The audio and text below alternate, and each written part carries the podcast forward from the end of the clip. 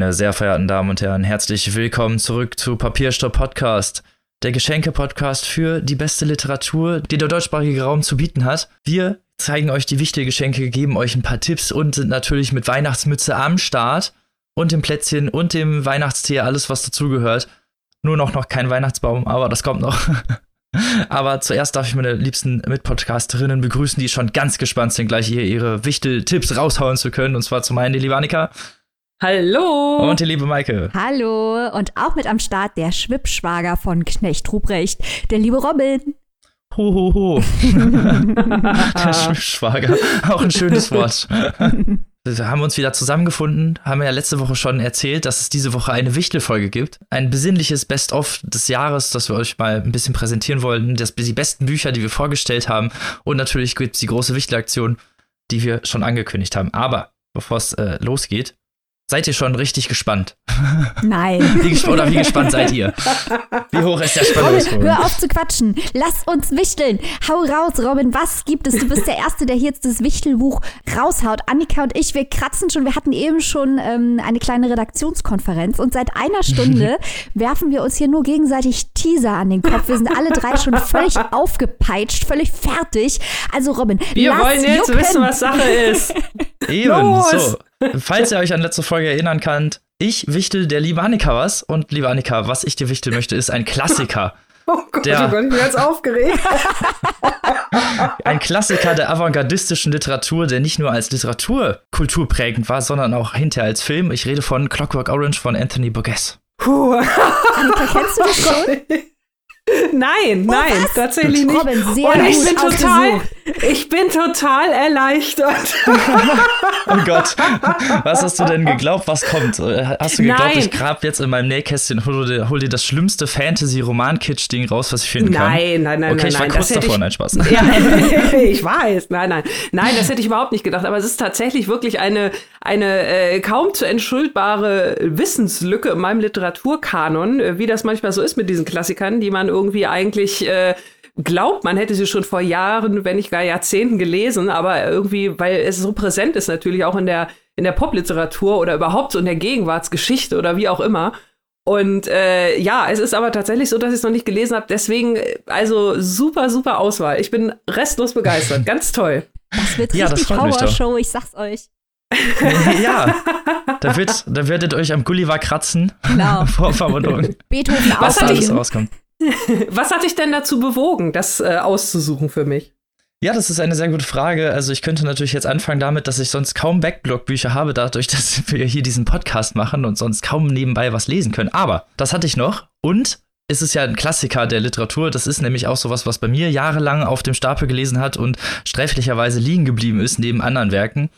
Und doch hinterher zu einem meiner ja, Lieblingsbücher avanciert ist. Und da dachte ich an dich direkt, dass das bestimmt bei dir auch der Fall sein könnte. Denn du kennst doch sicherlich auch den Film von Stanley Kubrick und bist ein Genau. Fan, oder? Ja, Genau, genau. das dachte ich mir.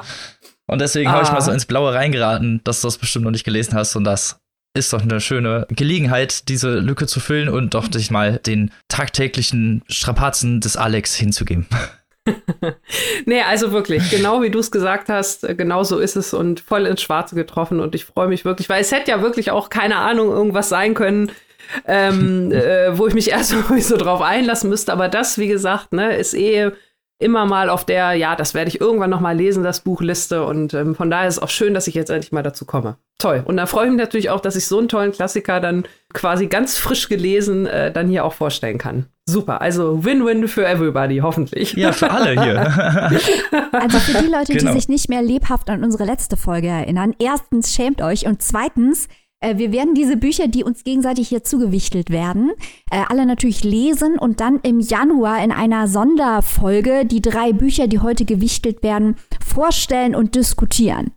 so ist es. Also seid gespannt. Es gibt noch, äh, könnt ihr darauf gespannt sein, dass was wir dann jeweils von den Büchern, den Wichtelbüchern des anderen halten. Vielleicht wird es dann hinterher doch ein Schrottwichteln, wer weiß. Nicht bei Clockwork Orange. Nein, nein. Gehen wir jetzt mal nicht von aus, aber um die Spannung weiter hochzuhalten, liebe Annika, erzähle uns doch mal, was dein wichtiges Geschenk für die liebe Maike ist. ja. Die Menge lauscht ähm, gespannt.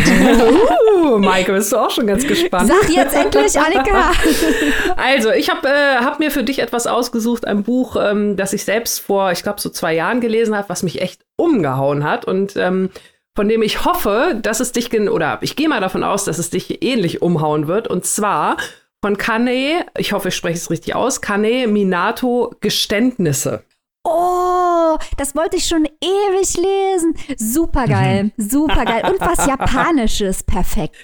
Genau, genau. Also es ist ein Thriller. Ich weiß, äh, Thriller werden ja hier bei uns im Podcast jetzt eher selten besprochen. Ich weiß auch, liebe Maike, du liest eher selten Thriller und ich weiß, du liest sie aber durchaus gerne. Wenn sie natürlich auch ähm, ja, äh, sage ich mal, ein gewisses Extra haben. Also jetzt nicht so plump 0815 äh, so dahergeschrieben, sondern es muss schon irgendwie auch vielleicht auch gerne gesellschaftliches Thema dabei sein oder ähnliches. Da haben wir auch schon einige Bücher hier in meinem Programm gehabt. Geständnisse passt da richtig toll rein, wie ich finde. Und natürlich mit dem Bonus, wie du es schon gerade gesagt hast, was Japanisches. Das ist ja auch so ein bisschen dein Steckenpferd, wenn ich das mal so sagen darf. Deswegen, ich wusste, dass du es noch nicht gelesen hast, dass es noch nicht in der Show war. Deswegen habe ich es dir zugewichtet und äh, ja, ich hoffe oder ich freue mich natürlich, dass es so gut bei dir ankommt. Ah, das ist echt perfekt. Ich habe das schon so oft auch auf Goodreads gesehen ähm, und wollte es immer, immer mal lesen. Und ich bin froh, dass ich jetzt die Gelegenheit habe. Danke, Annika. Perfekt. Da ist ja so gut, dass wir uns alle so gut, gut, gut kennen. Da wissen wir auch mal direkt, was der andere lesen möchte. Genau. ja, also, ja, ja, ne, ja, ne. Echt schön. Ach, super. Aber bisher doch eine sehr beschauliche Runde. Und jetzt bin ich mal gespannt, was du für mich hast, liebe Maike. Lass es mich mal so sagen, Robin.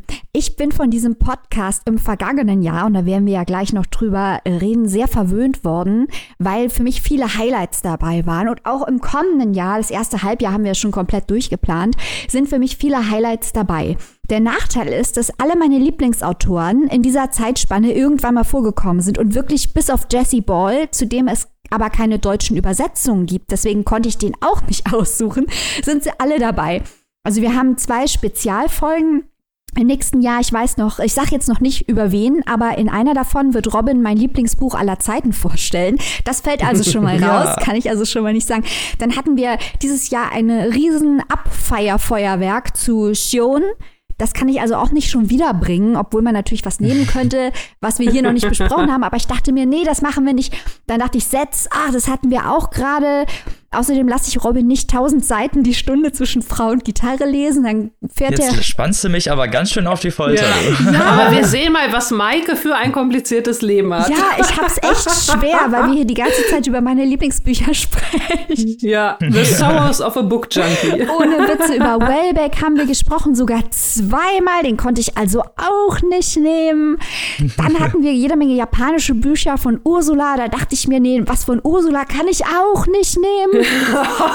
so, und dann dachte ich mir, der Robin, äh, der hat ja, da haben wir letztens hier drüber gesprochen und auch schon häufiger außerhalb dieses Podcasts wir drei drüber gesprochen, dass Robin ja auch gerne Sachbücher liest und dass wir alle gerne Sachbücher lesen und Robin häufig thematisch angebundene liest, also zum Beispiel über Feminismus oder über Rassismus, aber selten über politische Prozesse. Da dachte ich mir, wie wär's denn mal mit sowas? Und dann weiß ich, dass Robin gerne coole Typen und Punkrock mag. Und da dachte ich, Politik und Punkrock, jetzt hab ich's. Deswegen habe ich ihm ausgesucht und gleich werdet ihr gucken, wie die Fragezeichen, aber ich erkläre euch, warum das geil ist. Von Jon Gnar hören Sie gut zu und wiederholen Sie, wie ich einmal Bürgermeister wurde und die Welt veränderte. Jon Gnar ist nämlich der. Schon mal ein ziemlich geiler Titel, muss ich ja, sagen. der Titel also. passt schon mal zu Robin, genau. Also ich weiß, dass Robin diesen Typen lieben wird, weil äh, Jon Gnar war Komiker oder ist immer noch Komiker eigentlich und hat im Rahmen der Finanzkrise in Island, also vielleicht erinnert euch noch an die Bilder, wo die Leute auf Töpfe geschlagen haben und vom Rathaus standen, riesen äh, Finanzkrise in Island, die Leute haben teilweise alles verloren, Bankenzusammenbruch, ähm, hat er aus Spaß als Komiker mit seinen Kumpels eine Partei gegründet und die die beste Partei genannt. Und die beste Partei ist im Wahlkampf angetreten und hat gewonnen. Und auf einmal war der Komiker und Anarchist Jon Gnar Bürgermeister von Reykjavik. Und er hat es wirklich geschafft. Klingt schon mal gut. Er, Klingt schon mal nach einer guten der hat halt die. Politik in, in dieser Stadt komplett neu aufgestellt. Und im Buch erzählt er auch ein bisschen über sein Leben. Und ich finde halt, das Buch ist ein totaler Knaller. Und ich hoffe, dass es dir auch äh, gefällt, Robin. Ja, vielen Dank. Das hört sich wirklich sehr interessant an. Sehr interessant. Gerade, genau, wie du schon sagst, äh, was Politisches auch mal interessant von den internen äh, Abläufen zu hören. Und dann auch noch von jemandem, der mir wahrscheinlich sehr sympathisch ist. Es, es klingt schon sehr sympathisch. Er ist mir jetzt schon sympathisch, um ehrlich zu sein. und deswegen bin ich da schon sehr gespannt drauf und freue mich bereits, dieses Buch zu lesen. Also vielen Dank. Ich freue mich sehr. Sehr da sind wir alle, sind wir alle zufrieden. Das gibt's ja nicht. Wie cool. Oh, das wird eine Ja. coole Folge dann auch. Also, das ist ja, ja, wieder schön international und äh, alles dabei. Cool. Thematisch sehr Stimmt. band bandbreitig. Stimmt. Da haben wir England, Japan und Island. Das ist wieder Ja. unsere Klassiker. Also wenn statt England noch die USA wäre, dann würde es klassischer überhaupt nicht mehr werden in diesem Podcast. Ja. Geständnisse waren die Büromanen. Ach, das auch noch. Ein Klassiker haben wir dabei. Mhm. Also, Papierstau-Bingo ist schon mal ein bisschen ja, abgehakt. Es ist also Ja. sogar, beim, sogar beim Wichteln machen wir automatisch eine perfekt geplante Folge. Wie geht das, wie geht das denn? Wir sind verdammte Profis und dabei so bescheiden. Sehr merkwürdig. Verdammt, wie immer. Ja, aber cool. Ja, dann müssen wir jetzt auch selbst erstmal loslaufen, Bücher kaufen, ne? So ist es. und ihr könnt dann, wie gesagt, im Januar sehr gespannt auf die Folge sein. Wir sind natürlich schon gespannt auf die Bücher und vielleicht äh, freuen wir uns und bejubeln den anderen noch bei WhatsApp oder verfluchen ihn. Das werdet ihr dann in der Folge nachhören. Aber ich gehe davon aus, bei dieser tollen Auswahl wird es ein Fest der Liebe. Wie immer. Ein weiteres Fest der Liebe ist jetzt äh, hier das Best-of, was wir hier euch äh, bringen wollen. Es sind ja nur noch ein paar Tage bis Weihnachten. Wenn ihr diese Folge hört, ist schon der harte Lockdown. Das heißt, mit rausgehen und irgendwelche Bücher kaufen ist nicht mehr, aber man kann ja noch bestellen und digital sich was kaufen. Also wollten wir euch natürlich einen kleinen Rückblick zeigen auf unsere besten Folgen, auf unsere Lieblingsbücher des Jahres, damit ihr vielleicht noch ein paar Last-Minute-Buchgeschenke habt, die ihr jemandem schenken könnt. Aber ein paar spezielle werden wir noch mal am Ende erwähnen. Jetzt geht's erstmal um die Folgen dieses Jahres. Genau, wir haben uns so ein bisschen überlegt, wir haben ja jetzt gerade schon für uns schön gewichtelt, wir haben überlegt, äh, vielleicht seid ihr auch noch auf die, ähm, vielleicht seid ihr ja auch noch auf der Suche nach einem ganz speziellen Geschenk, vielleicht auch für ein Buch wichteln, für jemanden, äh, bei dem ihr so gar nicht wisst, äh, was der oder diejenige mag. Und wir haben uns halt überlegt, dass wir auch immer gleich bei jedem Buch so ein paar Tipps abgeben, für wen oder für welche Person denn so ein Buch vielleicht geeignet sein könnte, um euch da auch noch mal so eine kleine Inspiration zu bieten. Mal gucken, wie erfolgreich oder wie ernst das Ganze dann am Ende ist. Also wir geben uns natürlich schon Mühe, da so ein paar gute Tipps zusammenzustellen. So ist es. Und es geht auch gleich los mit einer ganz besonderen Folge, auf die wir häufig wieder zurückgekommen sind, einfach weil sie so großartig war und so viel Spaß gemacht hat und weil sich daraus auch eigentlich unser Interview mit Ursula Gräfe, der japanischen Übersetzerin, ergeben hat, nämlich die wunderbare Folge Murakami versus Murakami.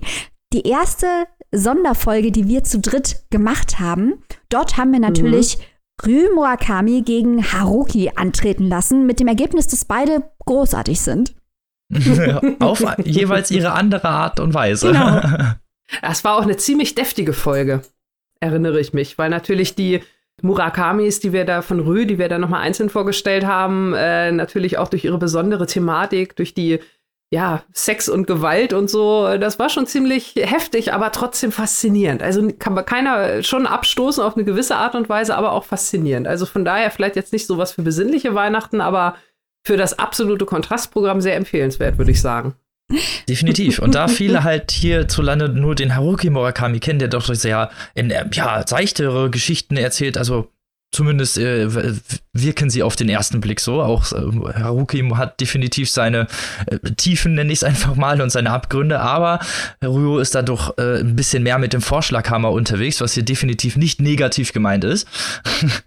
und ich glaube, das war das, was uns auch an dieser Folge so gefallen hat, diese Unterschiede dieser beiden äh, zu erzählen und trotzdem zu sehen, dass die Geschichten auf ihre eigenen Arten brillieren können. Und das Verrückte ist ja auch, darauf hat Ursula dann später hingewiesen, dass der Moralist von den beiden eigentlich Rü ist. Denn Haruki urteilt nie moralisch über irgendetwas, was in seinen Romanen passiert, während Rüs Bücher sehr eindeutig sozialkritisch sind. Also obwohl er der Splatter-Sex-Gewalt-King ist, ist er der Moralist. Und das macht ihn natürlich auch besonders interessant. Deswegen, ähm, wenn ihr irgendwelche 14- bis 16-Jährigen insbesondere in der Familie habt, die nicht gerne lesen möchten, schenkt ihnen einfach mal Rü Murakamis in der Miso-Suppe. Da haben die Bock drauf, ich sag euch das. Da haben die richtig ja. Bock drauf, da geht's ja, richtig ja, los. Ich hatte bei Rühr und ähm, Haruki immer so das Gefühl, also zumindest bei Rühr hatte ich das Gefühl, er ist immer eher so ein bisschen gegen seine Protagonisten. Er hat ja auch immer so oft Porträts, die er bildet und das finde ich das Interessante, da, dass er gerade diese Ehrlichkeit der Gesellschaft mischt, weil es, die Gesellschaft ist halt auch nun mal oft eklig und gewalttätig und das porträtiert Rühr Murakami, finde ich hier sehr gut und Haruki ist immer eher so ein, in so einem sehr ähm, etwas abgetrennten Setting, ja nicht. Also er schreibt ja oft, ohne das jetzt irgendwie böse zu meinen, über sich selber. So. Die Protagonisten sind ja oft irgendwie junge Männer, die äh, Jess und Katzen. Jess und Katzen, genau. Und irgendwie halt in der Welt suchen oder in die Welt hinausziehen, um irgendwie, irgendwie auf der Suche nach irgendwas, sagen wir es mal so. Aber es sind halt sehr, sehr, es sind, es sind eher Romanatmosphäre, nenne ich es einfach mal. Und äh, Ruhe ist da sehr, sehr grafisch und äh, damit aber, finde ich, mehr im äh, wirklich gesellschaftlichen Kern, weil es doch mehr, also doch sehr kritisch einfach deshalb wirkt, wie du schon sehr gut gesagt hast, Maike. Äh, ich finde halt wirklich, dass man ähm, Rümurakami Leuten, die gerne Horrorfilme mögen, die gerne ein bisschen krasseres erzählen mögen, und ich will ihn auch gar nicht klein machen und darauf reduzieren, weil Bücher wie Coinlocker Babys sind mega komplex. Also es hat auch eine Tiefe, aber das ist natürlich alles auf den ersten Blick eher flashy und das kann man an die Leute verschenken, die so ein bisschen edgy sind. Es gibt eine ganz breite Leserschaft für die Bücher von Haruki, weil sie massenkompatibel sind und das muss nicht unbedingt schlecht sein, weil das ist mal ein massenkompatibler Autor, der trotzdem eine große Qualität hat. Maike, ich fand auch gerade deinen Hinweis sehr gut äh, für die 40 bis 16 oder sagen wir 16 bis 18-Jährigen oder wie auch, äh, wie auch, wie alt auch immer, die keinen Bock haben, auf irgendwas zu lesen. Ich finde, das ist ja auch schön, wenn man vielleicht mit so einem leichten verbotenen Touch, weil die Bücher mhm. halt doch sehr grafisch sind, aber trotzdem halt auch eine Botschaft transportieren, dass man da so ein bisschen die Leselust vielleicht auf, auf diese Weise so ein bisschen hervorkitzeln kann. Das finde ich so ein guter Hinweis gewesen. Und in der Folge, die wir direkt danach haben, haben wir ja schon wieder den krassen Scheiß abgefeiert. Ja, das war die groß angekündigte und schon lang besprochene Feel the Beat Folge, also die Beatnik Folge mit Jack Kerouac On the Road, William S. Burroughs Naked Lunch und am Ende noch Hunter S. Thompsons Angst und Schrecken in Las Vegas aber wir haben ja vor allem viel über die Beat-Generation generell gesprochen, von der ich tatsächlich vorher sehr wenig wusste, bevor wir darüber geredet haben und das beschlossen haben, im Podcast vorzustellen. Und äh, ja, was soll ich sagen, die wussten, wie man lebt, sind ich einfach mal. Das waren so richtige, das waren so richtige Lebemänner, die wollten was Neues kreieren, die hatten, das war um es mal ganz schnell zu erzählen, das war in der Nachkriegszeit ein paar, eine Gruppe von fünf oder sechs Schriftstellern, die sich zusammengefunden haben, um ja, eine neue Art von Literatur zu schaffen, die einfach ohne Normen ihre Geschichten erzählt und, und nicht versucht, auf die alten, vor dem Krieg etablierten literarischen Ebenen zu gehen. Ja, diese Kerngruppe hat halt ausgestrahlt auf die gesamte Weltliteratur eigentlich. Also viele Leute haben sich der Bewegung äh, angeschlossen und bis heute berufen sich viele Schriftsteller auf die Beat-Generation, die halt ähm, inhaltlich mit Themen, die man als anstößig empfand, experimentiert haben. Da ging es auch viel um Drogen, um Sex, da gab es dann Gerichtsprozesse gegen und natürlich auch mit der Form, mit der Cut-Up-Technik. Das waren quasi die Gegenpole zum, zum Drip-Painting von Jackson Pollock in Texten. Und was ich toll finde ist, das ist ja eigentlich, erstens mal ist es Literaturgeschichte, zweitens mal ist es ein sehr komplexes Thema. Das sind ja sehr komplexe und schwierige Texte, auch gerade Naked Lunch, das liest man nicht gerade so weg. Und das ist eine der meistgestreamten Folgen ever dieses Podcasts, was auch beweist, dass die Leute total Bock haben auf Content, der auf komplexe Themen eingeht. Und das finde ich gut. Eben, und das war auch, glaube ich, der Grund, wieso wir das hier überhaupt erst geplant haben, weil es einfach mal was anderes ist. Viele wissen darüber auch einfach gar nicht Bescheid, dass halt nun mal auch die Beatnik-Generation oder gerade auch die Beatniks in diesem Fall die Vorgestellten die Literaturszene geprägt haben in der heutigen Art und Weise, wie sie ist und dass Literatur vor diesen, naja, Pionieren nenne ich es einfach mal, auch wenn sie definitiv Schattenseiten hatten, keine Frage, äh, ganz anders ausgesehen hätte in der heutigen Zeit. Literatur wäre nicht mehr dasselbe, sagen wir mal so, ohne die Beatniks. Und deswegen ist das mal cool vorgestellt zu haben, weil sie halt auch anderen Leuten den Weg geebnet haben, wie wir es dann gesehen haben bei Hunter S. Thompsons Angst und Schrecken in Las Vegas, das ja dann zum Gonzo-Journalismus gehört, also eine Mischung aus Fiktion und Sachbuch über den Trip von Hunter S. Thompson, alias im Buch Raoul Duke, nach Las Vegas. Ich glaube, viele Leute kennen den Film mit äh, Johnny Depp und Benicio del Toro.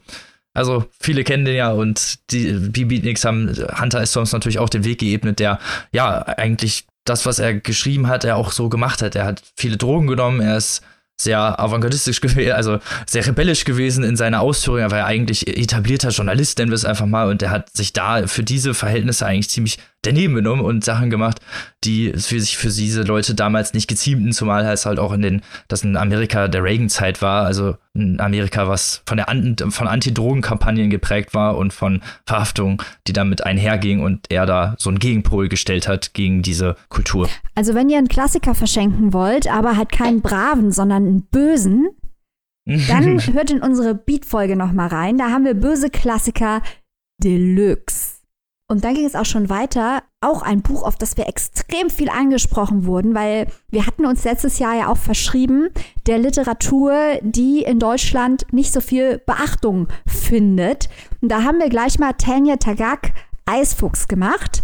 Eine Inuit Kehlkopfsängerin, die einen Bildungsroman aus dem eisigen Norden Kanadas geschrieben hat. Also auch dieses Buch, wir können jetzt nicht auf alles in Detail natürlich eingehen, aber auch dieses Buch möchte ich nochmal gesondert erwähnen, weil es, glaube ich, auch für eine neue Richtung steht, die wir in diesem Jahr eingeläutet haben. Ja, das, das klang auch nach, nach einem sehr interessanten Buch. Wenn man hier die Zeit hätte, mal endlich was nachzuholen, dann hätte man das auch schon mal gelesen, aber die Zeit, die Zeit. Der Bücherstruggle hier, es geht ja immer weiter und weiter ging es auch mit den Folgen. Das nächste, was ich kurz noch erwähnen möchte, ist schon direkt in der nächsten Folge. Da habe ich nämlich der Gesang der Flusskrebse vorgestellt, das nicht nur eins meiner Jahreshighlights, sondern fast meiner, ja, meiner gesamten Lesezeit war. Ein wirklich interessantes, schönes Buch über ein junges Mädchen, das in der Marsch aufwächst, mit sehr vielen Ebenen, äh, gleichzeitig ein Kriminalroman, ein emotionaler äh, Coming-of-Age-Roman. Also man wird mit dieser, mit der jungen Protagonistin alt, man lernt ihre Bezüge, ihre Familie, ihre, ihr Schicksal kennen und ich glaube, man wird danach auf jeden Fall definitiv bereichert, auch wenn es vielleicht jetzt, jetzt nicht unbedingt die Kritik im Fokus hatte oder im Fokus hatte, da jetzt unglaublich viele aktuelle Punkte zu bedienen, wie so eine Checkliste, sondern einfach ein sehr, sehr schönes Buch, was ihr, glaube ich, auch unglaublich toll an jemanden verschenken könnt. Das kann, Buch kann man eigentlich an jeden verschenken. Es gibt keine Einschränkung. Ich könnte gar nicht jetzt sagen, an wen kann man das jetzt nicht verschenken, sondern ja, also eigentlich könnte, profitiert jeder davon, dieses Buch zu lesen und deshalb verschenkt es. Sozusagen dein Joker-Buch. Genau. Ohne, ohne Festlegung. ja, genau. Das ist die Joker-Karte, die kann man immer nicht ziehen. Falls ihr nicht wisst, was die Person gerne liest, damit werdet ihr auf jeden Fall einen Volltreffer landen. Und damit nächstes Highlight-Buch dieses Podcasts und zwar äh, mehrfach erwähnt. Ich glaube, wir haben so viele Insider-Gags in diesem Podcast über dieses Buch, man kann schon gar nicht mehr zählen. Ist natürlich Allegro Pastel, geschrieben von Live Rand, das wir hier in Folge 93 drin hatten. Ein, ja, wie, wie, ich glaube, wir können gar nicht mehr viel über dieses Buch sagen. Wir haben uns so lange und so ausgiebig nicht nur in der Folge jeweils darüber unterhalten, sondern auch nochmal in der Buchpreisfolge, in der es ja nominiert war. Also das Buch des Jahres eigentlich fast für uns schon. Ja, ich glaube, es hat uns auch so viel bedeutet, weil es ähm, zu so guten Dynamiken und Diskussionen unter uns geführt hat, weil diese Tanja ja. und Jerome Nummer, also es geht für die Leute, die es noch nicht gelesen haben, um zwei Millennials, Tanja und Jerome, die den kompletten Achtsamkeitswahn ausleben und alles muss irgendwie so im mittleren Register sein, deswegen auch Pastell, nichts ist extrem, äh, nichts ist extrem toll oder extrem schlecht, alles ist so im mittleren Bereich und auf die Gefühle muss geachtet werden, über die muss gesprochen werden. Da wird halt quasi diese Achtsamkeitskultur in ihrem Extrem vorgeführt. Und es hat zu großen Diskussionen in der Bücherwelt geführt, ob das nur eine Parodie ist oder nicht. Ob das jetzt eine Liebesgeschichte ist oder eine ironische Darstellung der, Gesche der Geschehnisse oder der Charaktere oder der Zeit. Die, also die Leute haben sich da sehr, auch teilweise sehr angegriffen gefühlt über diese charakterliche Darstellung. Das war schon sehr interessant zu lesen. Also alleine deshalb war es schon brillant. Und wir waren eine der ersten, die es überhaupt im Programm hatten. Da waren wir auch sehr stolz. Wir hatten nämlich gleich, als wir die Ankündigung gesehen haben, gewusst, das wird ein Knaller. Eben. Und ich glaube, es ist äh, auch so ein bisschen so ein, so ein besonderes Buch für uns hier im Podcast, weil ich glaube, es war das erste Buch, was wir alle drei sozusagen in dieser Konstellation alle drei neu gelesen haben, sozusagen alle drei gleichzeitig erlebt haben und gleichzeitig auch so uns so schockverliebt haben ja, in dieses Buch. Ich glaube, deswegen hat das für uns auch immer noch so ein bisschen so einen, so einen kleinen nostalgischen Nebeneffekt, einfach weil es halt das erste Mal war, dass wir alle drei gleichzeitig und äh, ja, das vergisst man dann natürlich auch nicht. Nee, da haben wir wirklich alle drei sehr stark zelebriert. Aber das ist auch ein wirklich toller Roman, ein brillantes Panoptikum der Zeit, an dem ihr euch selber auch vielleicht wiederfindet oder vielleicht auch nicht wiederfindet. Vielleicht mag man das, vielleicht mag man das nicht. Also dieses Buch sollte man einfach deshalb gelesen haben, um es gelesen zu haben. Und ich würde es auch eher, also empfehlen würde ich es eher jüngeren Leuten, oder was sagt ihr? Also ich würde es äh, Leuten äh, empfehlen, denen, die ihr vielleicht auch noch von unserem Podcast überzeugen wollt, weil wenn die Leute das dann gelesen haben und danach den Podcast hören, die fühlen sich in jeder Folge wieder abgeholt und aufs Neue willkommen geheißen. Das stimmt. Das stimmt. Alle Insider direkt abgegrast mit genau. einem Buch, Leute. Ja. Ne? Falls ihr so ein Background-Story-Buch zum Papierstau braucht, hier, da ist es. Es ist auch so ein Buch, wo wir uns wochenlang, also wir schreiben uns ja jeden Tag viel zu viele WhatsApp-Nachrichten, dass es noch gesund wäre. Und hier haben wir uns wirklich wochenlang Tanja und Jerome Witze und Memes und Sprachnachrichten geschickt. Also wir haben Live-Rand so hart gefeiert und ich glaube, das ist auch wirklich eine gute Sache, um es Freunden zu schenken, um mit denen drüber zu sprechen. Und ich finde, bei älteren ja. Leuten ist es echt so ein Lackmustest, weil man sah ja auch bei manchen bisschen älteren Kritikern, die haben es total verstanden und haben es auch als Zeitdiagnostik gelesen und andere fanden es einfach viel zu abgedreht und haben halt auch nicht mehr den Bezug vielleicht zu dieser Generation. Also wenn das jemand über, sagen wir mal, 45 liest und nicht mehr versteht, dann ist er ein alter Sack. Das ist der Lackmustest. Puh. Mal ein paar harte Thesen rausgehauen. Ich fand, es war auch für die jüngeren Leute ein Spiegel, weil wir hatten ja auch ein paar, die uns dann gesagt haben, ja, das finde ich ist gar nicht so, das ist gar nicht so ironisch gemeint. Ich habe Freunde, die sind so und mhm. wir uns dann gedacht haben, oh, ja, dass man sich Person. darüber natürlich nicht freut. nein, nein, Spaß. Also, falls ihr solche Leute kennt, so Tanja und Jeroms, denen könntet ihr das vielleicht auch schenken. Die könnten nur danach so ein bisschen angefressen von euch sein. Naja, die würden, vielleicht würden die das auch als Selbsthilfebuch lesen. Man weiß es nicht, ne? vielleicht bringen die das ja weiter. Das könnte auch sein. Ja, ja, ja. Hm.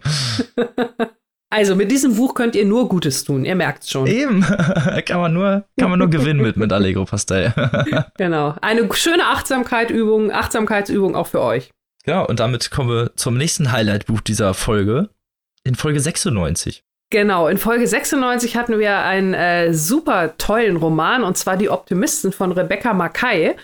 Das war für mich auch eins ähm, der Jahreshighlights. Äh, da ging es, kurz nochmal zur Erinnerung, da ging es um den Ausbruch der AIDS-Krise im Chicago der 1980er Jahre, also ganz am Anfang, als diese neue Krankheit, äh, dieses neue Virus ähm, die Welt eroberte, in Anführungszeichen, muss man ja leider sagen. Und Chicago hatte damals eine sehr aktive Schwulenszene, die Schwulen- und Lesben-Szene, die gerade so dabei war, äh, sich das erste Mal zu emanzipieren, sich das erste Mal zu zeigen, das erste Mal so ein bisschen halt ohne Angst und ohne Scham auf die Straße zu gehen. Und dann kam halt die AIDS-Krise und hat das alles ja, sehr schnell wieder äh, vernichtet, wenn man so will. Und ähm, es wird also erzählt aus Sicht eines jungen Mannes, Yale, der dort lebt zu dieser Zeit und der dieses ganze Grauen, also wie diese Krankheit äh, in seinem unmittelbaren Bekanntenkreis natürlich sehr viele betrifft äh, und teilweise auch dahin rafft. Also es ist sehr dramatisch, das Ganze, aber toll geschrieben. Es gibt einen zweiten Handlungsstrang, der zwar viele, viele Jahre später spielt, aber eigentlich noch weiter in die Vergangenheit zurückgeht. Äh, und zwar geht es da um eine alte Dame, die wiederum ihre Erfahrung aus dem Ersten Weltkrieg äh, so ein bisschen rekapituliert. Also auch da, so merkwürdig es auch klingt, die Verknüpfung, dass eine Generation von jungen Männern dann einfach mal fehlt, sei es halt bei dem Ersten Weltkrieg oder dann halt bei der AIDS-Krise. Und was mich, also es ist toll geschrieben, unheimlich toll erzählt, es ist wirklich ein richtig großer, toller Roman was mich bei dem Buch, äh, das war natürlich jetzt ein bisschen der Zeit geschuldet. Wir hatten das ja im April vorgestellt, als auch gerade mit Corona das alles so losging. Das erste Mal der Lockdown. Ihr erinnert euch noch, die, die erste Welle sozusagen. Und das war gerade so zu dem Zeitpunkt natürlich, irgendwie hat das Buch nochmal eine ganz eigene Bedeutung bekommen, weil da ging es ja auch um den Ausbruch einer Krise, die durch ein neuartiges Virus verursacht wurde. Ähm, und damals in Amerika der Reagan-Zeit wurde das ja alles sehr unter Verschluss gehalten. Das waren also unheimlich viele Parallelen, die sich in dem Hier und Jetzt dann zu diesem Buch ergeben haben, was dem Ganzen nochmal eine ganz besondere Komponente verliehen hat. Nichtsdestotrotz ein toller, wirklich interessanter Schmöker, eine sehr bewegende Geschichte halt mit sehr viel historischer, echter Grundlage zu empfehlen, wirklich einfach jedem Menschen, der tolle erzählte Geschichten liest, also so ein richtiger Schmökerroman. Ähm, es ist, wie gesagt, ein bisschen traurig, natürlich melodramatisch, aber das gehört ja zum Leben dazu. Also jetzt kein äh, viel gut Buch zum Wegdenken, aber es ist schön, wenn man sich vielleicht jetzt doch mal in der besinnlichen Zeit einfach mal so ein bisschen, vielleicht auch mit mittelschwerer Lektüre, ganz kuschelig mal aufs Sofa verziehen möchte. Und das ist doch auch mal schön zu lesen. Und dann über dieses gesellschaftliche Thema. Ja, ja, es ist halt äh, ja schon so ein bisschen traurig, aber ich meine, wenn man sich mal ein bisschen besinnen möchte und auch mal was Mel Melodramatisches lesen will, ist es da durchaus für geeignet, würde ich sagen. Klar. Und das ist doch auch was Gutes für den Lesesessel. Gerade jetzt zu Weihnachten oder zur Weihnachtszeit, wo man natürlich auch gerade jetzt durch den Lockdown nicht so äh, viel Zeit hat. Familie kommt ja nicht. Da könnt ihr euch dann doch mal da hinsetzen und in das Chicago der 80er Jahre entfliehen. Es ist wirklich schön. Wir haben vor allem in diesem Podcast so viele Bücher, die postmodern strukturiert sind, äh, mit jeder Menge Zeitsprüngen und 17 Meter-Ebenen und so. Und Rebecca Mackays Buch ist so sozialpolitisch relevant, aber trotzdem, wie du gerade gesagt hast, Annika, so ein Schmöker, da kann man sich richtig reinfallen mhm. lassen und stundenlang in diese Welt abtauchen. Und gleichzeitig ist es so emotional, ohne emotional manipulativ zu sein das ist wirklich ein ganz, ganz wundervoller Roman, den man auch sehr, sehr vielen Leuten schenken kann, weil es äh, ja sehr massenkompatibel und gleichzeitig sehr schlau ist. Und es geht jetzt auch mit einem düsteren Thema weiter, wobei fangen wir mit dem Positiven an. Der Glaskugel-Podcast, der auch in diesem Jahr, wir werden nicht müde damit zu flexen, alles Mögliche vorausgesagt hat. Keine Angst, wir fangen jetzt nicht schon wieder mit Shaggy Bane an. Wir reden jetzt lieber über Marike Lukas reine Welt und was man sät. Wir haben vorausgesagt, dass dieses Buch den internationalen Booker-Preis gewinnen wird. Und was soll ich sagen? Genau das ist natürlich passiert. Ein äh, Debütroman, reine Welt, nicht binär, kommt aus Holland. Dieses Buch wurde gar nicht mal so breit in den deutschen Medien besprochen, was glaube ich auch viel damit zusammenhängt, dass es für uns noch sehr ungewohnt ist, äh, ohne ein klar zuordnendes äh, Pronomen zu arbeiten. Also auch wir haben uns in der Folge abgemüht, nicht sie zu sagen oder er zu sagen, sondern reine Welt zu sagen. Ähm, es war uns aber wichtig, dieses Buch trotzdem zu besprechen und auch zu versuchen, es so zu besprechen, dass wir reine Welt gerecht werden. Ein sehr spannendes Buch. Äh, es geht um das Aufwachsen in einer religiösen Familie im ländlichen Holland, um den Tod eines Geschwisterkindes und die Trauer, die sich über die Familie senkt und die Ausweglosigkeit, die die zurückgebliebenen Verwandten empfinden. Ein Buch, das ganz bestimmt nicht gute Laune macht, das aber in seiner klaustrophobischen Atmosphäre und dieser rauen Emotionalität sehr, sehr eindrucksvoll ist. Und ich glaube, Reinewald müssen wir uns merken, da wird bestimmt noch einiges aus Holland kommen, was uns schwer umhauen wird. Also, wir sind stolz, es vorausgesagt zu haben und wir sind froh, dass Reine Welt gewonnen hat. Das war sehr verdient. Eben. Und wir bleiben natürlich gespannt auf weitere Werke. Mich hat es auch sehr beeindruckt, dieses Buch. Ich habe nicht, ich habe nicht alles gelesen, ich konnte nur reinlesen, aber gerade, wie du es schon erzählt hast, diese beklemmende Atmosphäre, diese bedrängenden Bilder, diese beklemmende Art und gerade auch die Geschichte an sich ist ein, ist durchaus lesenwert und sollte einfach äh, in jedem Bücherregal stehen. Also ein bestimmt ein Geschenktipp oder ein Buchtipp vielleicht für junge Menschen in der Pubertät, die noch nicht so richtig wissen, wo sie hinwollen? Hm, also ich, es mhm. ist kein Jugendbuch es ist wirklich sehr verstörend. Auch wenn es um, um Jugend geht, glaube ich, dass man das nur sehr reifen Jugendlichen in die Hand drücken sollte.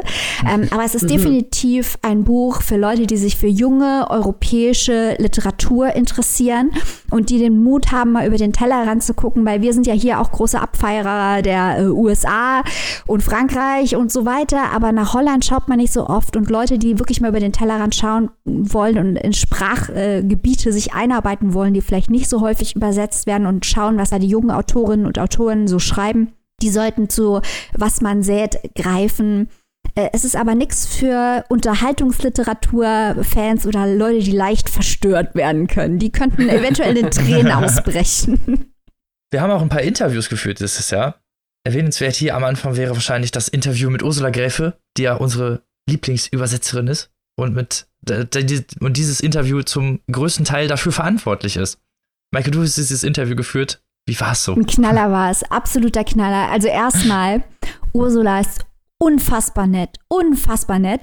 Und äh, dadurch, dass sie auch so viele japanische Superstars übersetzt. Also äh, Mishima, die beiden Murakamis, Sayaka Murata, Kawakami, alles Mögliche übersetzt sie. Und ich konnte sie zu allem ausfragen und generell über die Kunst des Übersetzens mit ihr sprechen. Das wird ja auch häufig nicht ausreichend wertgeschätzt, was eigentlich Übersetzer da leisten und wie viel davon auch Kulturvermittlung ist, weil es ist ja nicht so, dass man für ein Wort gegen ein anderes austauschen, das wäre dann die Übersetzung. So funktioniert das ja nicht.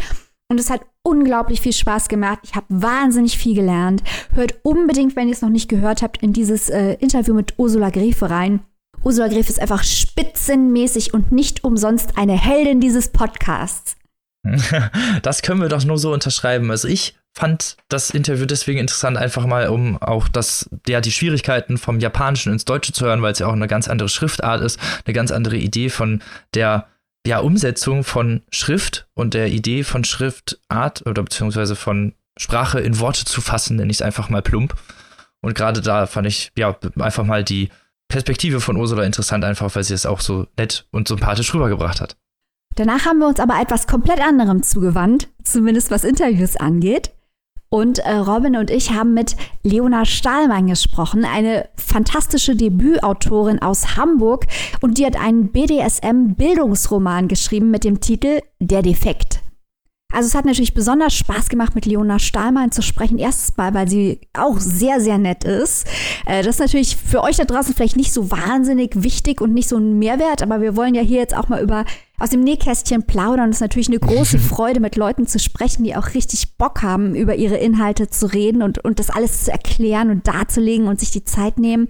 Und ähm, Leona Stahlmann war, das war jetzt im Mai dieses Interview, natürlich als Debütantin ganz besonders von Corona betroffen, weil es schwer war in diesem Jahr für Debütantinnen und Debütanten eine Plattform zu finden, weil sich alles um Corona gedreht hat und dann die Bücher zumindest mal die Gefahr bestanden hat für diese Bücher, dass sie untergehen und nicht wahrgenommen werden, was jetzt zum Glück bei der Defekt nicht passiert ist, denn es ist ein sehr mutiges, sehr intelligentes Buch, das so ein bisschen mit den Klischees um BDSM aufräumt. Stichwort Fifty Shades of Grey. Wirklich sehr, sehr lohnenswert, ähm, sich das mal anzuschauen, dieses Buch zu kaufen und zu lesen, Leona Stahlmann zu unterstützen und dabei noch was zu lernen.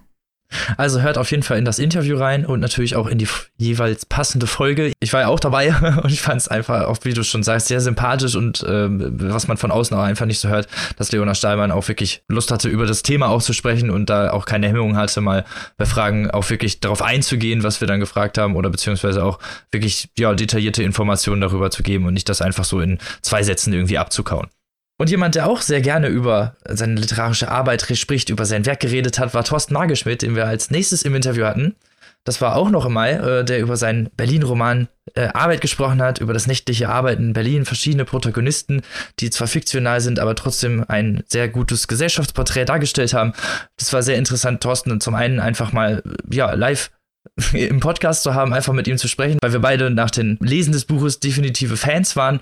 Und Thorsten ist jetzt zwar kein Neuling, aber es ist auch hier in diesem Fall wirklich sehr interessant war zu hören, wie es mit dieser ganzen Corona-Pandemie, mit dem Veröffentlichen des Buches vorangeht und wie also auch die Lesungen nicht stattfinden konnten oder beziehungsweise wie das Ganze ausgelagert werden soll. Also da haben wir auch sehr viele Fragen noch zugestellt, die ja dann äh, doch zu der, also zur aktuellen Zeit sehr wichtig waren. Mir hat es auch ganz besonders viel bedeutet, mit Thorsten Nagelschmidt zu sprechen, weil ich seine Karriere schon seit ja 20 Jahren oder so verfolge. Also ich habe den schon live gesehen. Er ist ja eigentlich, was heißt eigentlich? Er ist auch Musiker ähm, und habe ihn schon mit seiner Band Muff Potter im Vorprogramm der Ärzte gesehen. Das ist schon sehr, sehr, sehr lange her. Ähm, und habe immer verfolgt, was er so macht. Er hat ja vorher schon andere Bücher geschrieben und auch in der bildenden Kunst gearbeitet. Und das war wirklich toll, mit ihm dann mal persönlich sprechen zu können. What a Guy, Thorsten Nagelschmidt, kauft sein Buch, verschenkt es an alle Menschen und hört unser Interview. Zusammengefasst alles in einem Paket. Es war wirklich äh, ein tolles Interview. Es hat Spaß gemacht, mit ihm zu sprechen und ich hoffe, dass wir ihn irgendwann nochmal hier begrüßen dürfen. Vielleicht mit einem neuen Buch und ohne Corona-Abstandsregeln. oh mein Gott. Hinterher kommt ja schon wieder ein Highlight. Leute, ich kann nicht mehr. Danach haben Robin und ich auch noch mit Chian Archer gesprochen. Was war das denn bitte für ein uh. Knaller? Also Chian Archer, ich glaube, ich verrate nicht zu so viel, wenn ich es jetzt einfach direkt sage, unser Debütautor des Jahres hat Hawaii geschrieben, ja. ein ganz, ganz fantastisches Buch, auf das ich hier jetzt aus Gründen nicht nochmal eingehen werde. Vielleicht werden wir ja bald nochmal darüber sprechen. Mal schauen. Ähm, mal, sehen. Mal, mal, sehen. Also man kann schon eine Folge dazu hören bei uns. Man kann das Interview mit Chihan äh, bei uns hören super netter Typ, hat über seinen Weg äh, zum Schriftstellerberuf gesprochen, über seine Motivation, Hawaii zu schreiben. In dem Buch geht es um Rassismus, um Männlichkeit, um, es ist eigentlich auch ein Coming-of-Age-Roman. Es geht darum, seinen Platz im Leben und in der Gesellschaft zu finden. Ein ganz fantastisches Buch mit einem unglaublich sympathischen Protagonisten Kemal. Also wir sind auch im Rahmen unserer Kooperation mit dem Deutschen Buchpreis gefragt worden, wer mit so unser Lieblingsprotagonist in letzter Zeit war. Wir natürlich alle gleich Kemal, Kemal, Kemal. Ganz toll. Also Chihan Acha, Spitzentyp. Brillant. Und das Interview hat einfach auch sehr viel Spaß gemacht, das muss man ja auch mal sagen. Für sympathische äh, Hintergrundinfos erfahren, wie er das geschrieben hat, wann er das geschrieben hat, über seinen Hund Diego. Ah, es war eine Wunde. Ja, und ein Highlight jagt das nächste und äh, wir sind dann jetzt quasi schon fast halb rum mit dem Jahr. Wir waren im Juni, haben wir nochmal eine ganz tolle Sonderfolge gemacht und da haben wir wirklich richtig Gas gegeben. Oh la la, passend zum Motto der Folge sind wir nämlich mit euch nach Frankreich gerast gefahren, gereist, wie auch immer, und äh, haben euch da wirklich ein, äh, ja, ein, finde ich, ziemlich interessantes und breit gefächertes ähm, Angebot der französischen Klassiker- und Gegenwartsliteratur geboten. Äh, zum einen äh, das Leben des Vernon Subutex, ein äh, Klassiker für uns, jetzt schon ein moderner Klassiker von Virginie Despons, ein Subutex, wo ist der Fancore? es ist ja das Buch, ähm, das haben wir, glaube ich, in der Folge auch gesagt, von Annika und mir. Als wir uns kennengelernt haben über Goodreads, haben wir die ganze Zeit Subutex abgefeiert und haben uns quasi darüber kennengelernt, Subutex-Fans zu sein. Genau, genau, genau. Also auch da hat diese Reihe wieder einen ganz besonderen Platz in unserem Podcast Herzen, in unserem Podcast Gedächtnis, wenn man so will. Es geht also in dieser Trilogie, es sind drei Werke, also eignet sich perfekt wirklich für lange Lesetage und Nächte über Weihnachten. Es geht um den Plattenhändler Vernon, den Titel hält sozusagen der äh, ja, der seinen Job verliert und sich jetzt, äh, muss man mal so knallhart sagen, so ein bisschen durchschnort bei seinen Freunden, weil ohne Job und ohne finanzielle Unterstützung und dann stirbt auch noch sein großer Gönner, der ihnen so die letzten Jahre immer noch mal so ein bisschen was zugesteckt hat, weil natürlich äh, Plattenhändler, kann man sich vorstellen, schon ein bisschen länger zu knapsen hatten. Und äh, ja, Vernon äh, besucht also seine Freundinnen und Freunde, Bekannte, ehemalige Geschäftspartnerinnen, wen auch immer und sucht eine Bleibe, sucht eine Anstellung, sucht halt irgendwas, steigt aber immer weiter hinab in die Gesellschaft und diese Trilogie beleuchtet also wirklich, ist ein toller Gesellschaftsgegenwartsroman vor Corona, muss man vielleicht natürlich dazu sagen, heutzutage. Aber die 2010er Jahre, da ist ja wirklich äh, viel passiert, so ab, ab der Mitte des Jahrzehnts. Wir können uns da alle noch gut dran erinnern. Auch in Frankreich ist ja viel passiert, äh, auch politisch und gesellschaftlich. Und das wird also wirklich ganz toll, sehr direkt und sehr auch mit einer gewissen rohen Sprache ähm, macht das die Autorin, stellt sie das dar. Man äh, hat also immer wieder wechselnde Blickwinkel und Charaktere. Man ist da teilweise auch in Köpfen von Menschen drin, wo man sich mal so überhaupt nicht wohlfühlt. Also das ist äh, nicht alles eitel Sonnenschein. Ähm, aber das äh, ja, bietet ein tolles Sittengemälde, so hatte ich es damals schon getauft. Ich finde, das trifft es ganz gut und ähm, erzählt so ein bisschen auch die Geschichte, unsere gelebte Geschichte der letzten Jahre nach. Also von daher ist es eine absolute Empfehlung, wenn man mal so richtig ins echte Leben eintauchen will. So würde ich es mal sagen. Oder Maike, was sagst du? Ich hätte es nicht besser beschreiben können. Vernon Subutex gehört in jeden Bücherschrank. Das ist ein absoluter Knaller. Genau wie übrigens ein anderer Autor, der in dieser Folge angesprochen wurde, äh, der gute Kontroverse und auch in der letzten Folge behandelte, Michel Welbeck. Da wir den erst letzte Woche hier hatten, werde ich jetzt nicht nochmal ausholen und darlegen, warum Michel Welbeck wichtig und relevant ist. Aber der durfte natürlich in der Frankreich-Folge auch nicht fehlen. Genau wie ein anderes Buch, das unbedingt der Robin vorstellen wollte, obwohl ich ihn gewarnt habe. Und Robin, hatte ich recht oder hatte ich recht? Du hattest sowas von recht. Ich habe alle Warnungen in den Wind geschlagen. Eitel und äh, ungestüm wie ich war, dachte ich, ich stürze mich auf dieses Werk und oi, oi, oi, hab ich eine Schelle gekriegt. Das hat noch lange nachgeheilt, weil der Marquis de Sade 120 Tage von Sodom ist ja wohl ein Klassiker der Literatur bezeichnet eigentlich den Verfall von sechs Libertins, die sich in einem Haus einschließen und ja, mit, nennen wir es einfach mal, Sklaven, ihren Dienern und sie und den moralischen Verfall dieser Libertins, weil sie anfangen, ja, ihre Leute zu foltern und jegliche Art von Amoral und Perversion an denen auszuleben. Also dieses Buch ist nicht nur nicht für schwache Nerven, das ist für Leute, keine Ahnung, 45 in Begleitung mit, äh, mit ihren Eltern. Also wirklich, das, das, da sollst du so ab, ab 50 draufstehen. Also das ist wirklich nur was für ganz harte, eingesessene Literaturprofis. Also was Robin euch damit sagen will, ist, schenkt es eurer Oma.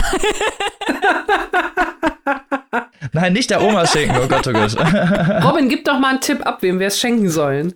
Ach Gott. Ja, jemandem vielleicht, den ihr so richtig gar nicht leiden könnt oder von dem ihr wollt, dass er sich vielleicht nie wieder meldet. So einem Stalker vielleicht oder irgendwie so einem aufdringlichen Kollegen. Ja, oder was fürs, fürs Schrottwichteln ist es doch auch, oder? Ja, oder genau, oder fürs Schrottwichteln. alle, die jetzt schon hier anfangen, den Computer hochzufahren, um uns eine E-Mail zu schreiben, uns irgendwas zu erzählen über Nietzsche, den Existenzialismus und äh, Simone de Beauvoir und weiß der Teufel was. Wir wissen das alles. Wir, uns ist bekannt, warum dieses Buch für die französische Literatur so grundlegend ist und so wichtig ist, aber es gefällt uns trotzdem nicht.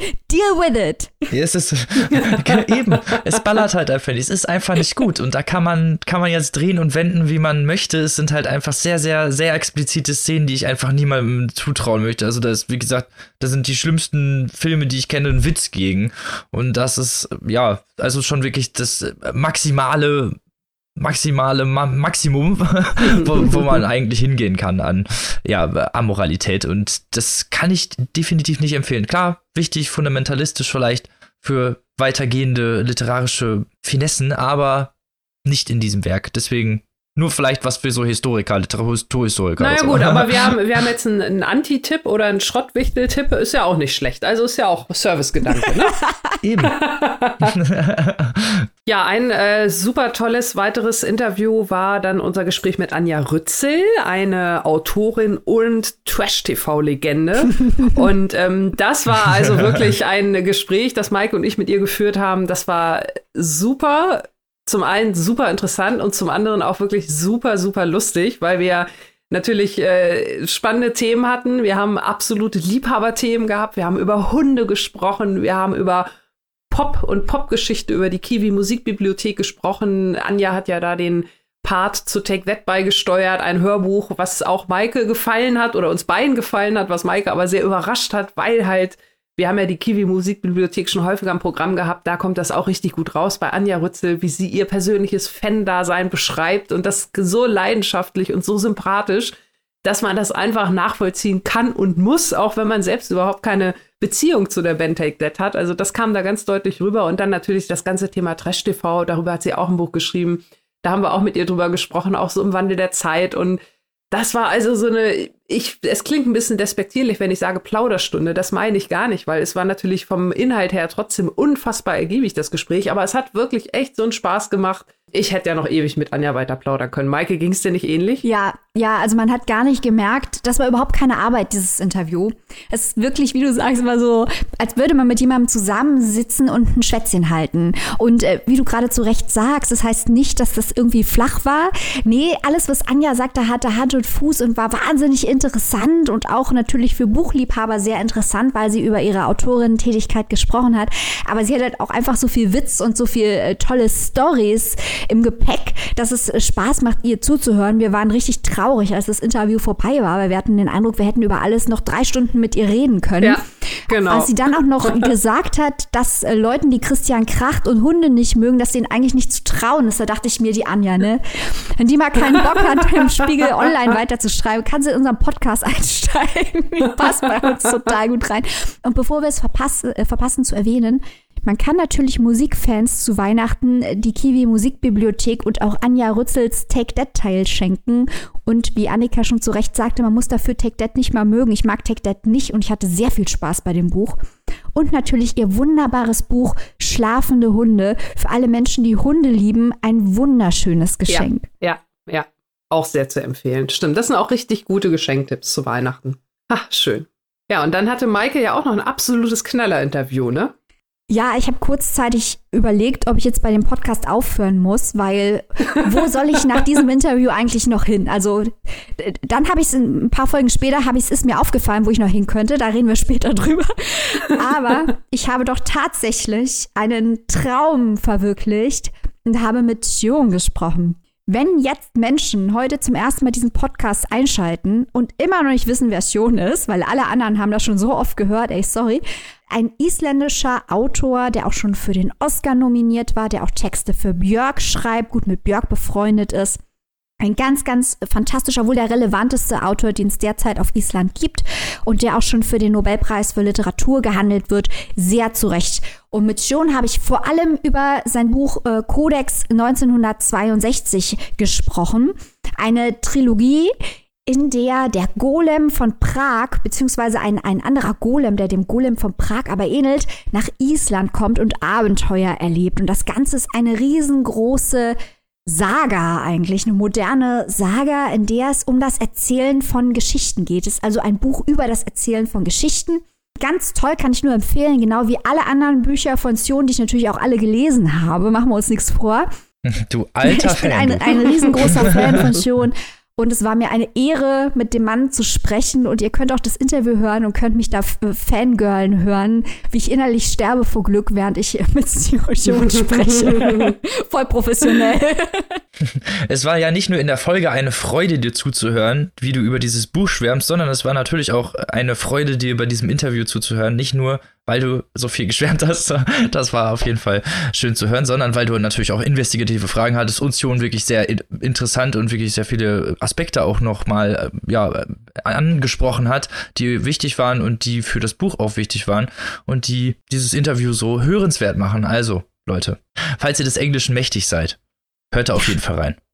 Ja, Maike, du hast dich ein weiteres tolles Interview, was du geführt hast, war mit Philipp Winkler über seine Werke und sein Schaffen. Wie war das denn so? Wie war es, mit Philipp Winkler darüber zu sprechen? Ja, also schon wieder ein cooler Typ, schon wieder ein Hundeliebhaber. Also hervorragend, Philipp Winkler hat über Karneval gesprochen. Ein eher kleineres Werk, das er im Rahmen der 75 Jahre Aufbauverlag Reihe herausgebracht hat, aber trotzdem ein sehr, sehr interessantes Werk, denn es geht um Schausteller. Und er hat mir da erzählt, wie er das recherchiert hat, warum ihn gerade die Schausteller und ihre Welt interessieren, warum er das Ganze als Gesang gestaltet hat, warum er da in seinem Debüt über die Hooligan-Szene in Hannover geschrieben hat. Es war wahnsinnig interessant. Winkler ist unglaublich stark, wenn es um Charakter- und Milieustudien geht. Und da macht es natürlich Spaß, ihn auszufragen, wie er das alles recherchiert und wie er es schafft, das so authentisch darzustellen obwohl er den Milieus, die er darstellt, natürlich selber überhaupt nicht angehört. Ähm, auch ein sehr, sehr netter Typ. Hat auch schon geteased, dass er an seinem nächsten Roman schreibt. Und ich hoffe natürlich sehr, dass wir ihn da wieder ausfragen dürfen, wenn der nächste große Philipp Winkler-Roman kommt. Das wäre doch eine schöne Sache, nochmal ein Interview führen zu können. Kommen wir von tollen Interviews direkt zum Mammutprojekt dieses Jahres, was wir hier geführt haben. Und zwar in sechs Folgen haben wir hier den Buchpreis besprochen. Die Longlist, die Shortlist, die, die Gewinnerin in diesem Fall. Wir hatten alles dabei. Und um das jetzt nicht nochmal hier so ausführlich zu machen, weil, wie gesagt, es gibt sechs Folgen, ihr könnt sechs Stunden Buchpreis hören, wenn ihr das möchtet. Nur mal vielleicht unsere Highlights. Also mein persönliches dieser Liste waren natürlich, hatten wir vorhin schon angesprochen, Allegro Pastel, ganz klar. Und ein vielleicht ja, Nischenbuch, was ich hier empfehlen könnte oder was hier nicht so viel oder was es nicht auf die Shortlist geschafft hat, wäre Die Infantin trägt den Scheit links. Das kann man, finde ich, auch sehr gut Jugendlichen schenken. Mhm. Und vielleicht auch Jugendlichen gerade, die nicht in der Stadt wohnen. so, die auf dem Land wohnen. Ich glaube, für die ist mhm. das was. Da fühlen die sich bestimmt bestätigt. Ich glaube, da kann man nichts falsch machen.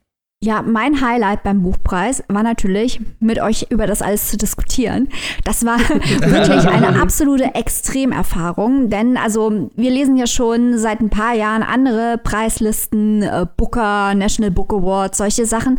Da sind aber die Zeitspannen zwischen Long- und Shortlist und Shortlist und Gewinnerverkündung um einiges länger als beim Deutschen Buchpreis und auch die Longlists selber sind kürzer als beim Deutschen Buchpreis. Also beim Deutschen Buchpreis ist das echt so gestaltet, dass es eigentlich überhaupt nicht möglich ist, die komplette Longlist zu lesen, was, und das haben wir auch schon kritisch angemerkt, eigentlich Quatsch ist, weil der Spaß einer Longlist ist ja, sich das ganze Ding reinzuziehen und dann die Bücher in Diskussionen gegeneinander antreten zu lassen und nicht irgendwie nur Auszüge zu lesen. Das haben wir auch teilweise gesehen. Wir sehen, was ihr da macht auf Instagram, wo Leute teilweise diese kleinen Heftchen in den Auszügen lesen und sich dann eine Shortlist basteln. So funktioniert das nicht, Leute. Man muss die ganzen Bücher ganz lesen.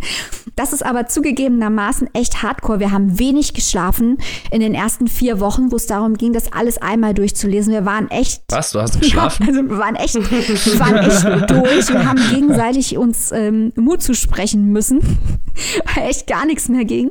Aber das hat uns natürlich unheimlich zusammengeschweißt und es hat wahnsinnig viel Spaß gemacht, um über diese Inhalte zu sprechen. Und ähm, wenn ich über Bücher reden müsste, die drauf waren und besonders waren, klar, Allegro Pastel, wie Robin schon sagte, äh, ein Underdog, der auch mehr Aufmerksamkeit verdient hat, Triceratops von Stefan Reuss. Und dann natürlich auch ganz toll Herzfaden von Thomas Hetsche. Ja, glaube, da sind wir uns hm. alle einig. Das war ja eigentlich unser Buchpreis-Highlight. Und Serpentin äh, von Buchberg. Also. ja, nur, nur Highlights. Also, wenn ich noch zwei, drei Bücher rauspicken müsste oder wo ich mir das hier ganz nochmal anschaue, Mensch, das waren ja echt wirklich 20 Bücher, die wir da besprochen haben, jetzt, wenn man die jetzt überhaupt nochmal hier alle so zusammen sieht. Also ihr wisst ja, ich hatte ja gleich äh, das Glück, in der allerersten Folge Streulicht von Dennis Ode vorzustellen, was ja auch nach wie vor oder eigentlich bis zum Ende so, auch so mein, mit mein geheimer Favorit war. Das ist also wirklich auch ein Buch, das ich nach wie vor ganz, ganz toll finde, äh, empfehlenswert. Würde ich auch mal so einen Joker ziehen, eigentlich für jeden, weil es einfach ein Problem auch darstellt, was in der Literatur ja eigentlich noch nicht so richtig gut behandelt wurde, aber alle so ein bisschen betrifft, und zwar die Bildungsungerechtigkeit äh, aufgrund von Herkunft ähm, oder Klasse. Also total spannend. Aber ich möchte gerne noch, noch mal in diesem Zusammenhang gerne den Halbbart erwähnen von Charles Lewinsky. Uh. Und zwar, weil ich mir nämlich gut vorstellen kann, das ist ja, das hatten wir auch vorgestellt, das ist ja von einem Schweizer Beitrag gewesen, ein Buch, das von der Fabulierkunst lebt, auch einen unheimlich sympathischen Protagonisten hat, hatten wir gerade schon mal mit äh, Chihan Achasawai, mit dem Kemal. Hier ist es der Sebi, der die Geschichte erzählt. Und ich finde, dieses Buch eignet sich ganz gut, gerade wenn man jetzt vielleicht dieses Weihnachten ein bisschen anders feiert oder ein bisschen kleinerer Runde, wenn man sich vielleicht einfach mal ein bisschen Zeit nehmen will und auch mal gemeinsam vielleicht eine Geschichte erleben möchte. Das ist zum Beispiel ein Buch, das eignet sich gut, vielleicht mal abends ein, zwei Kapitel auch mal gemeinsam zu lesen oder vorzulesen. Das ist gerade so ein bisschen das Bild, was mir da so vor Augen vorschwebt, weil es halt wirklich in relativ kurzen Kapiteln erzählt ist und ähm, es einfach unheimlich viel Spaß macht, dieser Erzählung zu lauschen und zu folgen. Und ähm, das könnte ich mir da ganz gut vorstellen für so eine besinnliche, schöne, kleine, Corona-konforme Familienrunde zu Weihnachten. Das, das ist doch auch nochmal eine schöne Empfehlung. Zwei hätte ich da am Ende auch noch einmal, wenn wir dann jetzt doch noch mal Empfehlungen raushauen. Ich finde, bis einer weint war auch noch ah, ein ja, wirklich tolles ja. Werk über so eine ne, so ein Familienepos für Leute, die mhm. vielleicht sich vielleicht so ein bisschen mehr in so Schmöker reindrücken können, ne, für die so die Buddenbrocks was ist vielleicht oder die sich davon angesprochen fühlen oder das so einge alteingesessene Westfalen. Also ich glaube, da kann auch jeder noch mal was von lernen, aber Robin fühlte sich davon voll getriggert als Westfale.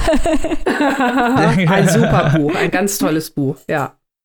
Weil es diese ganzen Zeitporträts wirklich sehr schön widerspiegelt. Ein letztes Buch, was ich hier noch erwähnen möchte im Zusammenhang mit einem Interview ist Malé ein dystopischer Roman, Katastrophentourismus, alles in einem. Wir hatten Roman Ehrlich im Interview hier zu, zum Buchpreis noch dazu. Da hatten, um das nochmal zu sagen, äh, den schon vorher eingeplant, bevor er mhm. nominiert wurde. Aber es hat natürlich mhm. dann perfekt gepasst und konnten ihn dann zu seinen ganzen Bildern, zu seinen ganzen metaphorischen Tiefen ausfragen. Es war eine, war ein wahres Fest für uns, mal diese ganzen, die ganzen Ebenen nachfragen zu können, die wir dann in der Folge rausgearbeitet haben. Das fand ich war ein sehr schönes Interview, das ich mit dir zusammen führen konnte, Maike. Ja, ich gebe dir völlig recht. Und Robin und ich hatten hier besonders äh, viel Spaß, weil Malé diese Ökodystopie mit, Robin sagt es schon, Katastrophentourismus. Das ist wirklich mal ein ganz anderer Ansatz von der klassischen Ökodystopie, aber gleichzeitig halt auch ein sehr anspruchsvolles Buch. Und Robin und ich haben vorher wirklich tagelang jeden Tag diskutiert, was genau da jetzt gemeint sein könnte und wie das alles zusammenhängen könnte und so weiter. Und haben dann all diese Fragen hinterher Roman ehrlich stellen können. Ähm, und das war, hat einfach unglaublich viel Spaß gemacht, diese eigenen Interpretationsansätze mal gegen ihren Realitätsgehalt oder zumindest gegen die Autorenintention. Das heißt ja nicht, dass wir Recht oder Unrecht haben, einfach nur die Intention des Autors abgleichen zu können. Das war sehr interessant. Also hört euch mal das Interview an mit Roman Ehrlich und diese Ökodystopie. Auch ein gutes Geschenk für alle Leute, die sich für Umweltschutz und für Politik generell interessieren. Sehr schön. Sehr schön zusammengefasst. Kommen wir doch von dystopischen Romanen und Interviews zu äh, Sonderfolge, die wir dieses Jahr noch hatten. Gegen Ende jetzt, das war Halloween. Die Halloween mysteriöse Mysterienfolge. Genau, das war, das war auch so ziemlich äh, mehr oder weniger nach, nach der allerletzten Buchpreisfolge tatsächlich. Das ging ja bis in Oktober rein, glaubt man gar nicht. Ja, krass, ne? Wenn man das jetzt noch mal so im Nachhinein sieht, bei einigen Sachen, da fällt einem das gar nicht mehr auf. Da weiß man die Termine, Termine gar nicht mhm. mehr so sehr. Ich war auch bei einigen Büchern überrascht, dass wir die dieses Jahr drin hatten. Und dass wir eigentlich auch erst dieses Jahr in dieser Konstellation sitzen. Aber darüber erzähle ich gleich noch ein bisschen was.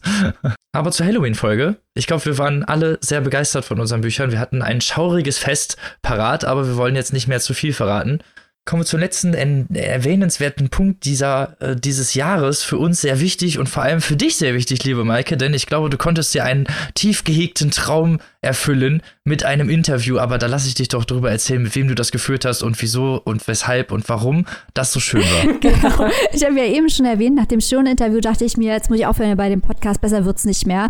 Und dann dachte ich, oh, Größenwahnsinn, rede ich doch mal mit Clemens J. Setz. Und der hat tatsächlich zugesagt ich durfte mit ihm sprechen. Ich habe mich so geehrt gefühlt. Es hat so viel Spaß gemacht. Clemens J. Setz, auch einer meiner großen Helden. Er selber auch Fan von Schonen äh, und von Christian Kracht. Also ein Spitzentyp aus Österreich, der ganz fantastische Romane schreibt. Die Stunde zwischen Frau und Gitarre, Indigo.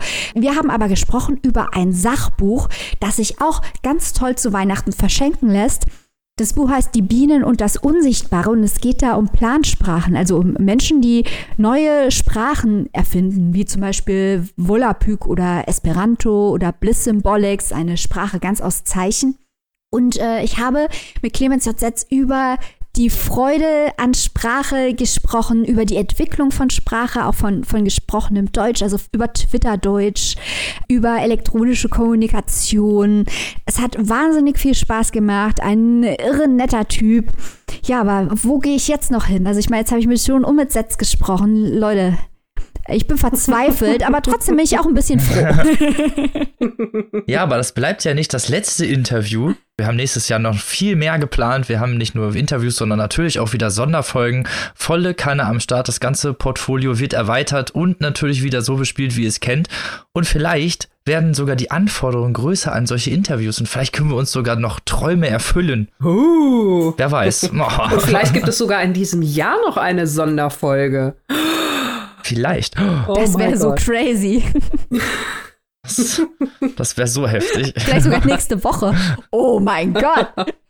Ja. Wir feiern das Feuerwerk volle Kanne ab und ihr werdet noch weitreichend bespielt. Aber um jetzt mal vielleicht zum Ende dieser Folge zu kommen und euch nicht länger mit irgendwelchen Empfehlungen oder nostalgischen Gefühlen zuzuballern. Ja, okay, doch, machen wir noch einmal. Ein letztes anders. Mal noch.